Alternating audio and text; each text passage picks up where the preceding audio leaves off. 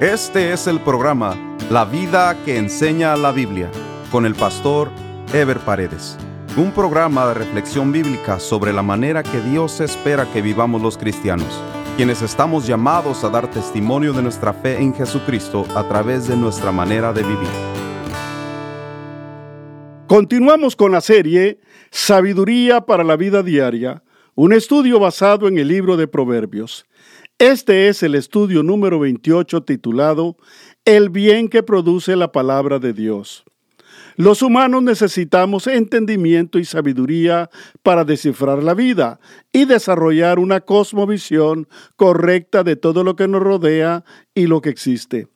El hombre a través de la historia, desde la filosofía griega hasta las investigaciones modernas, ha desarrollado un inmenso esfuerzo de investigación para entender los misterios del universo y de la naturaleza, para entender la razón, la conducta humana y sobre todo para encontrar la verdad y el sentido de la vida. Muchas cosas positivas han surgido del esfuerzo humano, muchas intenciones y teorías que de alguna manera han ayudado al desarrollo de las civilizaciones. Sin embargo, ninguna investigación ni teoría humana ha podido descifrar los misterios de la vida y presentar una respuesta coherente sobre las razones y propósitos de la vida humana y todo lo que le rodea. Si el hombre se humillara y reconociera que la razón y la verdad de la vida ya han sido reveladas, entonces, en lugar de seguir investigando, dedicaría su esfuerzo por conocer esa verdad ya revelada y por aplicarla para encontrar cada quien el sentido y propósito de su vida en este mundo. Dios es el creador de todas las cosas que existen. Él es el diseñador y sustentador de la vida. Él es la verdad absoluta que el hombre necesita. Y todo eso Dios en su amor y misericordia lo ha revelado a través de su palabra. Es por ello que la palabra de Dios es lo más importante que el hombre puede obtener en la vida, pues ella contiene la sabiduría y la inteligencia que el hombre necesita para entender y resolver el misterio de su vida. Por eso no hay palabra más necesaria y trascendental en la vida que la palabra de Dios, la revelación que Él mismo inspiró a través de su Espíritu para que el hombre dispusiera del recurso más poderoso para conocer a su Creador y para encaminar su propia vida por la senda del bien. Como dice Proverbios 16:20, el entendido en la palabra hallará el bien, y el que confía en Jehová es bienaventurado. Entendido en la palabra no se refiere al que domina el arte de hablar o al que usa palabras elocuentes y tiene capacidad de convencer a sus oyentes o lectores. Entendido en la palabra tiene una connotación más profunda, pues ninguna otra palabra o teoría puede ser más importante, persuasiva o decisiva que la palabra de Dios. No hay palabra más profunda y más necesaria en la vida que la palabra de Dios. La revelación que Él mismo inspiró a través de su Espíritu para que el hombre dispusiera del recurso más poderoso para transformar su propia vida y para caminar el camino correcto. ¿A qué otra palabra se puede referir este proverbio más que a la bendita y sublime palabra de Dios? En esa palabra está la verdad y en ella está la vida, como dice Salmos 119, 160. La suma de tu palabra es verdad y eterno es todo juicio de tu justicia. Los creyentes debemos darle la mayor importancia a la palabra de Dios, porque la misma ha sido revelada para nuestro propio bienestar. La Biblia contiene la palabra de Dios y la misma Biblia nos dice que la palabra de Dios debe ser escudriñada, leída, estudiada y sobre todo puesta en práctica, porque la misma es la que da testimonio de lo que Dios es y lo que Dios hace. Y en la misma está contenido el camino que conduce a la vida eterna. De allí la importancia que cada creyente y cada iglesia debe darle a la palabra de Dios, porque la atención o el descuido de la misma es fundamental para la vida y la razón de ser de la iglesia. Muchas iglesias se han desviado de la comunión con Dios precisamente porque no le han dado a la palabra de Dios la importancia que le debieran dar, o que teniendo la palabra para mantenerse en el camino de la vida, se han desviado hasta apartarse completamente de Dios. Hay tres cosas importantes que debemos entender. Primero, que el mundo en que vivimos ha rechazado a Dios, ha rechazado su palabra y vive totalmente fuera de la voluntad y propósitos divinos. Como dice Juan 3:19, y esta es la condenación, que la luz vino al mundo y los hombres amaron más las tinieblas que la luz porque sus obras eran malas. El mundo vive en condenación y el propósito de la palabra es anunciarnos el plan de salvación de Dios para que el hombre pueda salir de esa condenación, como dice Juan 5:24.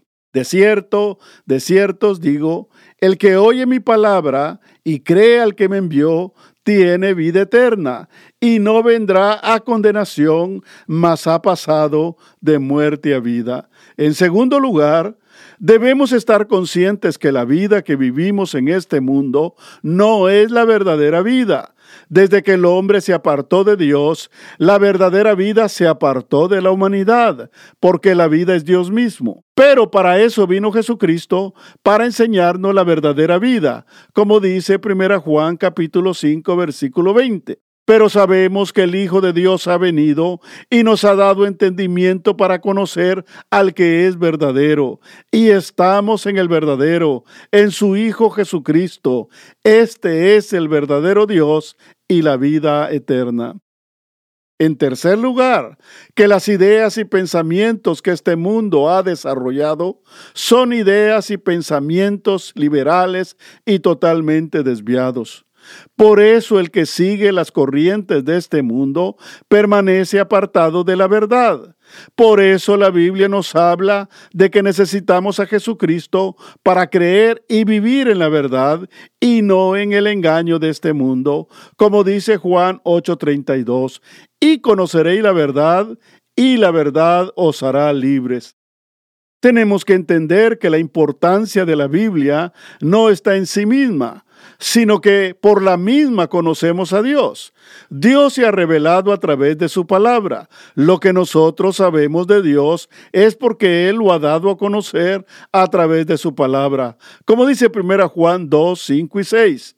Pero el que guarda su palabra, en este verdaderamente el amor de Dios se ha perfeccionado.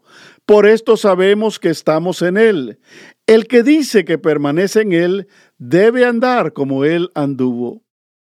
Pero también tenemos que entender que la palabra de Dios no revela que habrá un juicio final y que todos seremos juzgados al final de los tiempos. El hombre será juzgado por sus hechos, pero ese juicio será a la luz de la palabra, como dice Juan 12:48. El que me rechaza y no recibe mis palabras, tiene quien le juzgue. La palabra que he hablado, ella le juzgará en el día postrero.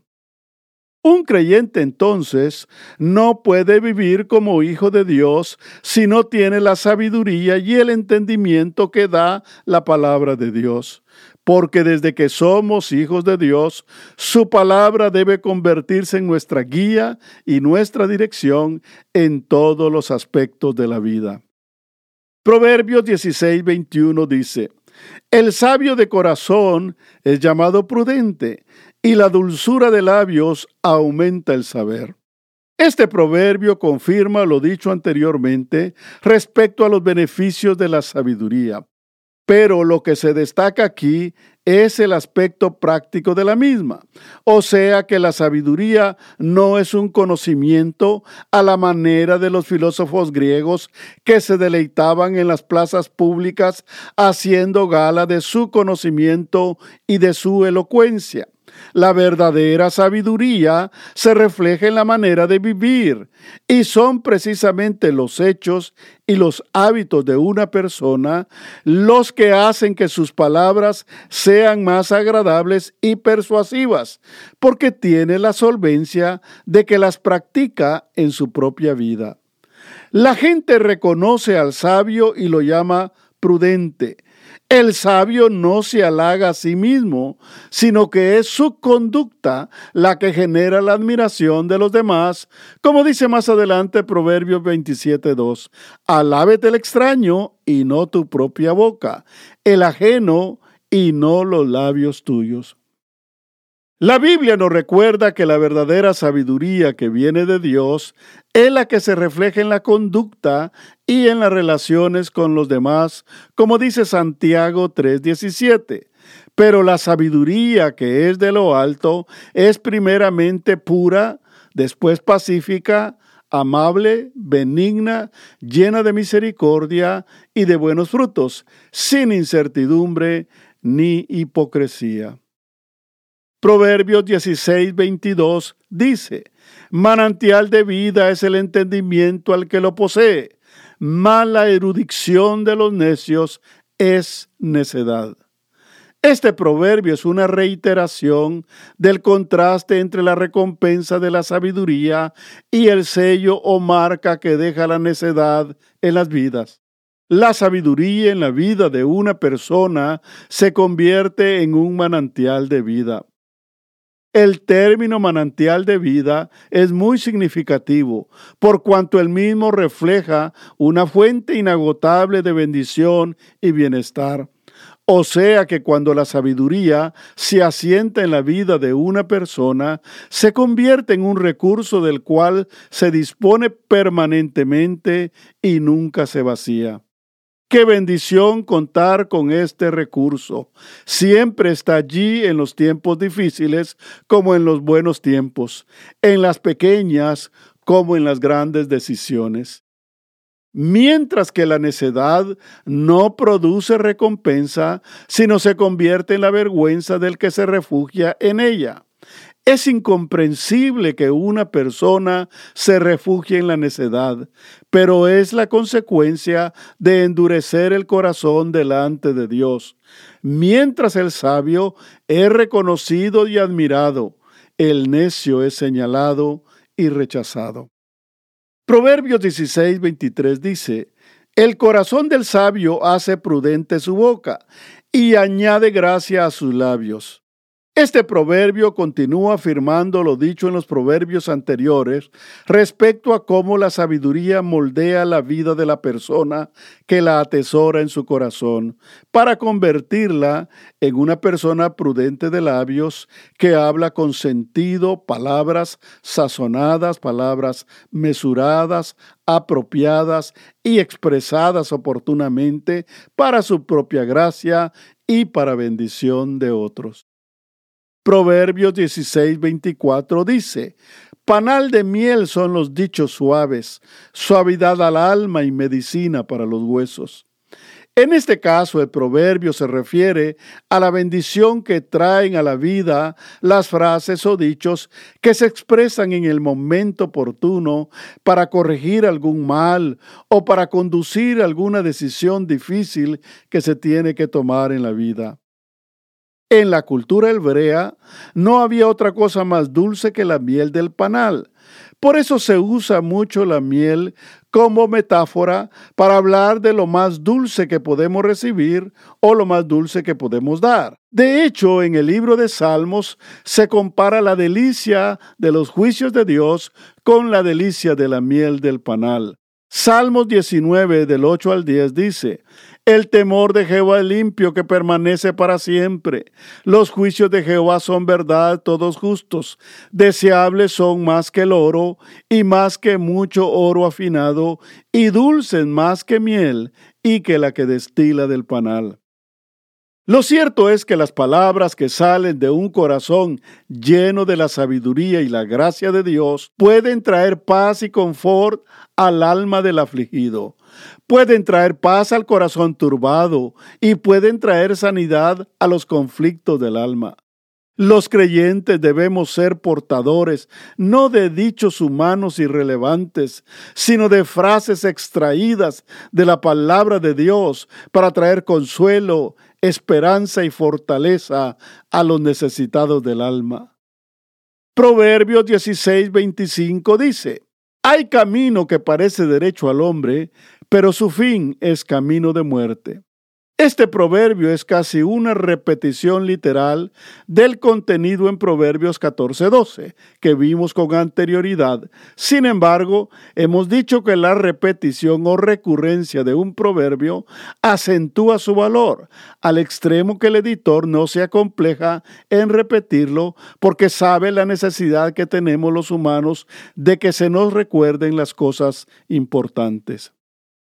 Hay dos cosas en las que tenemos que insistir respecto a este proverbio. Una es la apariencia y lo engañoso que puede ser nuestro propio juicio. No debemos dejarnos llevar por la tentación de pensar que estamos bien cuando hemos tomado decisiones sin consultar a Dios. Hemos dicho que la manera de juzgar del hombre natural es producto de su orgullo y autodeterminación. En el mundo la gente que no conoce a Dios cree que está bien. ¿Cuántas veces no hemos escuchado a algún incrédulo decir, pero si yo estoy bien, yo no le hago mal a nadie? Lo cual es la típica manera de decir que el camino de mi vida está bien y que no tengo por qué cambiarlo. El otro aspecto, aunque es muy fuerte, es una necesidad de enmarcarlo. Todo camino que se desarrolla fuera de la voluntad de Dios es camino de muerte. No se puede decir más suave. El hombre pecador y el incrédulo necesitan saber de una manera u otra que el camino por donde se conducen es un engaño y que necesitan enderezar sus pasos. Si la gente no entiende por las buenas, pues tanto que se les dice y se les insiste en que la obediencia a Dios es el camino de la vida, que Dios los quiere bendecir y prosperar, que Dios tiene para ellos ricas y abundantes bendiciones, pero como el hombre no entiende, entonces que lo sepa por las malas. El camino que camina es camino que lo conduce a la perdición y a la muerte. Quizás eso lo haga reaccionar y si no lo hace, cuando menos no tendrá excusa de que no se le advirtió. Proverbios 16, 26 dice, El alma del que trabaja, trabaja para sí, porque su boca le estimula.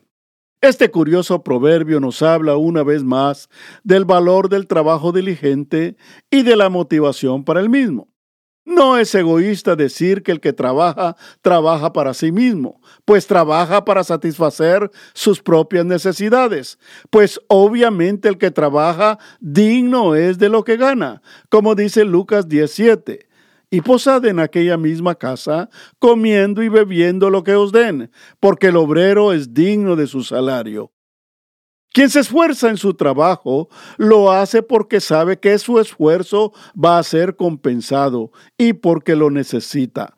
Pero también el proverbio nos indica que el que trabaja diligentemente se estimula a sí mismo.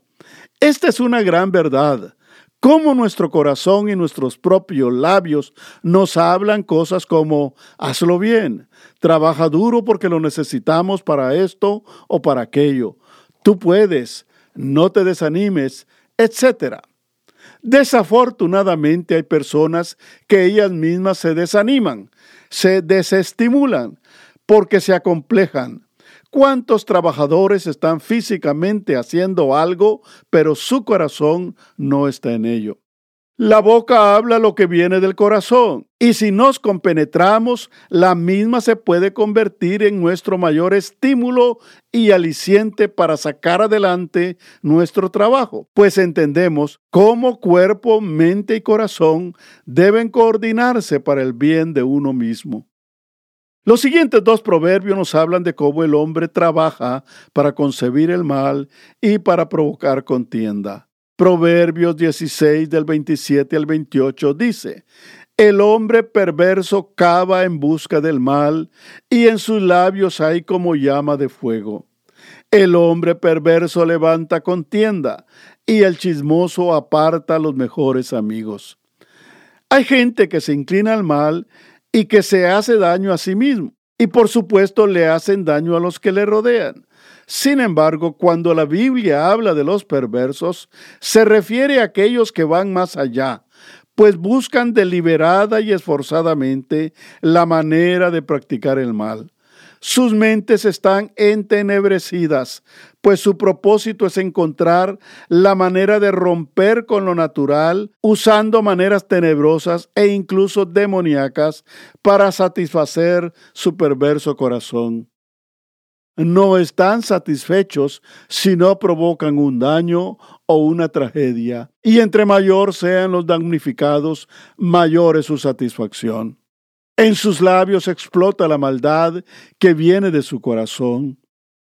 Es interesante que se ubique a una persona chismosa dentro de los perversos. La verdad es que las personas que acarrean chismes lo hacen con el propósito de enemistar a los amigos y propagar el odio entre hermanos. Los creyentes somos llamados a rechazar a los chismosos, pues sus intenciones son perversas y sus labios son agudos para provocar contienda. En el próximo programa estaremos desarrollando el tema Corona de los viejos son los nietos y la honra de los hijos sus padres. Nos vemos en el próximo programa. Dios les bendiga. Este fue el programa La vida que enseña la Biblia con el pastor Ever Paredes. Este programa fue patrocinado por la iglesia La Puerta Abierta, ubicada en Irvine, en el condado de Orange, California. La iglesia La Puerta Abierta transmite uno de sus servicios por YouTube. Si desea ver la transmisión con los mensajes del pastor Ever Paredes, vaya a nuestro sitio de internet, lapuertaabierta.com, y haga clic en transmisión en vivo. O directamente a YouTube y escriba LPA en vivo los domingos a las 10.30 de la mañana. Si desea mayor información, escriba al correo electrónico info arroba lapuertaabierta.com.